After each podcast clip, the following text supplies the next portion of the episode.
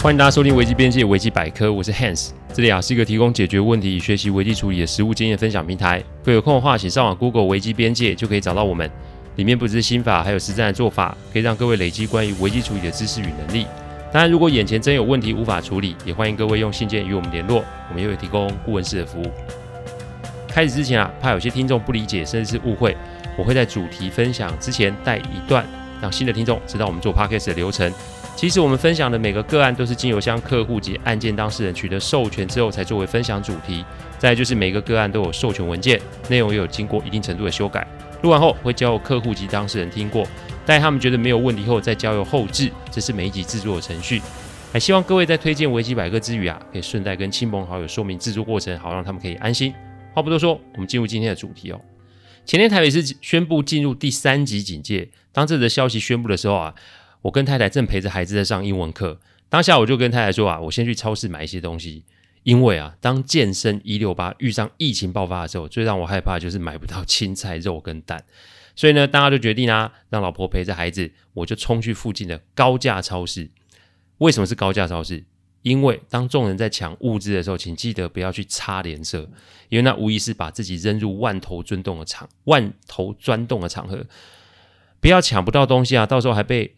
感染哦，所以呢，选择高价超市的好处就是不会有那么多的人啊。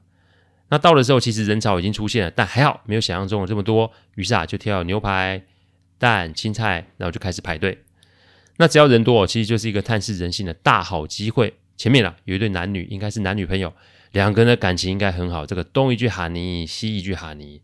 但由于人太多，所以啊，都是边排队，然后边从旁边的货架上拿东西。这拿着拿着啊，女方突然说了一句话：“看这样子啊，升四级也说不定，要不要再多拿一些啊？”这个政府啊，真的是信不过。结果男友就突然暴怒，斥责女友说：“不懂防疫的政策。”这没多久，两个人就升级成对骂的状况。我站在他们的后面啊，一时也不知道怎么处理。还有现场的工作人员微笑提醒他们说：“哎，这个后面还有很多人在排队，请他们不要站住动线。”这才结束了今天这个闹剧哦。这不禁让我想起以前经手的一个个案，今天来讲讲 Jamie 的案例哦。如果真的说什么是台湾的特产，我的一个美国朋友给了我一个非常好的答案。他说台湾的特产就是一美一神一怪。美呢是指我们的热情，神呢是指我们的宫庙文化，怪呢就是指平均两年要选举一次的民主制度哦。你要说什么会让我们台湾顿时疯狂？我选两个，第一个是棒球，第二个就是选举哦。Jamie 就是在一个候选人的政见发表会遇见她的男友 Dan。Dan 呢，那个时候是某个政治人物的助理，应该啊是，但是因为那个选区啊是别的政党执政，所以选举资源非常的少。那很多时候啊，这个东西都要从无到有自己生出来。Jamie 啊，对于 Dan 的投入与热忱啊，非常的倾心，所以呢，他也就加入了那名候选人的阵营做职工。他笑着说，最苦的时候啊，是连便当钱都要自己出哦。不过那一次的选举结果却大出众人的意外，他与 Dan 辅佐的那位候选人竟然险胜，意外的扳倒对手。所以 Dan 呢也理所当然的做了议员的机要秘书，这议员所有内外行程都要经由他来安排。Jamie 啊看着男友出人头地，也是为他非常的开心。不过这个开心的日子没有过多久，Jamie 就开始发现男友变了，不但啊常常不接手机，而且还会无故的消失一阵子。每当他提起这个疑问，就会引发男友的不满与抱怨，说自己多忙又有多忙，又要跑摊，又要选民服务，又要安排议事行程，每天睡觉时间都没有，哪来的力气约会呢？Jamie 一开始是觉得自己不懂事，所以也就没有多说些什么。但直到某一天晚上，Dan 突然来访，她满心欢喜的以为是男友来看她，但一看却是酒气冲天，然后喝个烂醉的男友，然后呢是她的朋友载她来这里。那 Jamie 也不好推辞，所以就让他进来哦。那众人走后呢，她帮男友换衣服的时候，发现她的随身包包里面有好几十万的现金。再来呢，包包里面有几个装着白色粉末的小袋子，她不知道这些是什么，所以呢，她也没有多想。但隔天早起帮男友做早餐的时候，只见男友神色非常的不自然，甚至是有些慌张，问昨天他是怎么来的？那他有没有说了些什么呢？而 Jamie 有没有看到些什么？当下 Jamie 都说没有。但他心中的问号无疑是越来越大，而那个现金与粉末到底是什么呢？男友为什么要这么的害怕嘞？男友吃完早餐就离开，而这一次又开始无故的不接电话了。Jamie 是我客户公司的行政秘书哦，客户在得知他的状况后，要他来找我聊聊，因为客户对于那个现金及白色粉末非常的不放心，但又不知道怎么安抚 Jamie，所以只好找我看看有没有什么方法。因为心神不宁的状况，就是工作会状况百出，再这么下去，只怕他的饭碗啊会保不住哦。我先是让 Jamie 讲完他目前的状况，然后把他手机里面的通联记录做一个清楚的时间轴整理。我发觉他们交往的这两年到最近的这九个月才开始有这个失联的状况。我也不知道是哪来的直觉，就直接问 Jamie，她男友的朋友他们认识谁啊？有没有是还跟他一起工作的？他想了想，就开始找，结果还真的找了一位。我请他打电话去给对方，说啊，男友昨天啊把东西留在他那里，他怕他忙到忘记，所以呢想说是不是可以请他把东西转交给男友。这不问还好喽，结果一问，就让这残酷的事实浮出水面。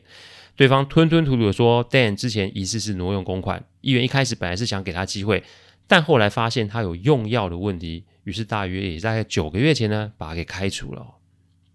Jamie 挂上电话，整个人都呆了，因为他不敢相信这种犹如电视剧的情节会发生在他的身上。他看着我，浑身颤抖的说不出话来。我是先请部门的同事陪着他，然后我便去客户那边回报这个状况。这看来啊，那天晚上的钱跟粉末应该是个问题才是。不过问题来了就得解决喽。如果 Dan 的状况真的是如他前同事所说的话，那 Jamie 目前的处境其实并不安全。因为我在想的是，那天晚上到底是谁把 Dan 送到 Jamie 的主屋处？想着想着，我就便回到了会议室。做我们这一行最重要就是客户的授权，有了授权，我才有办法调动资源来处理眼下的问题。经过短暂的休息后，Jamie 也算是冷静下来，于是我便跟他分析整个事件的不寻常。以下是我建议他的几个步骤：第一个步骤，搬离现址，换掉手机号码。我们这个行业其实很奇妙哦，经验都是要从实际的执行案件中才可以得知。所以我跟 Jamie 说，男友之所以说谎，一定有原因。但现在的重点不是去质问，或是去找出男友发生了什么事，现在的重点是，其实是要他。把她与男友做隔离。各位想想哦，交往两年，从来没有见过对方的家人，甚至 Jamie 回想 Dan 的朋友，也都是竞选团队里面的人，从来没有他求学、工作或其他阶段的朋友出现，这就更让人怀疑这位老兄的来历哦。现在隔开是要保护 Jamie。我们在处理感情的问题的时候，常会见到当事人感情用事，这不是傻，这其实是一种爱。爱是美好的，但在某些时候，爱是会要命的。因此，我告诉 Jamie，我的第一个动作是要保护他，因为只有这样，他才会有足够的空间与时间去思考。人往往都是在冲动后才会理性思考，但这个时候通常都是已经来不及了，因为已经出状况了。所以，只要 Jamie 可以一开始就先跟男友保持距离，那对他们两个来说，一切都还有机会。那这个机会是什么？我后面会让各位知道。第二个步骤，主角接触，换掉分机号码。搬离现址之后呢，先让 Jamie 住在同事家一阵子，然后再帮他找另外一个租屋处。重点是也让他的工作部门及分机都改掉，因为我们是不要让男友或是因为男友复杂人际关系的相关人找上门。因此交代总机把分机图改掉。再来就是让 Jamie 在客户公司暂时的退保。退保，各位可能会觉得，哎，这会不会太离谱？为什么要这么做？分享一个小讯息给各位看官知道，听众知道。过去有很多讨债集团都会去查公司的投保记录，然后得知员工是否还有没有在公司任职。我先说，这的确是违法的动作，但重点是这仍然存在着哦。那这里是公开的频道，所以我不好多说太多。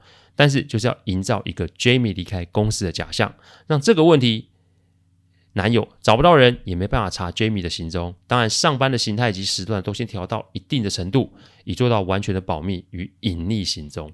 第三个步骤，社群不封。等对方传讯息，但我前面说过，我不是要对付或是处理这个问题男友。要知道，每一个人都会做错事，但身为旁人的我们，并不一定要在第一时间就跳出来做协助。不要因为关系的亲近，然后就义无反顾的扛下了不是属于你的责任。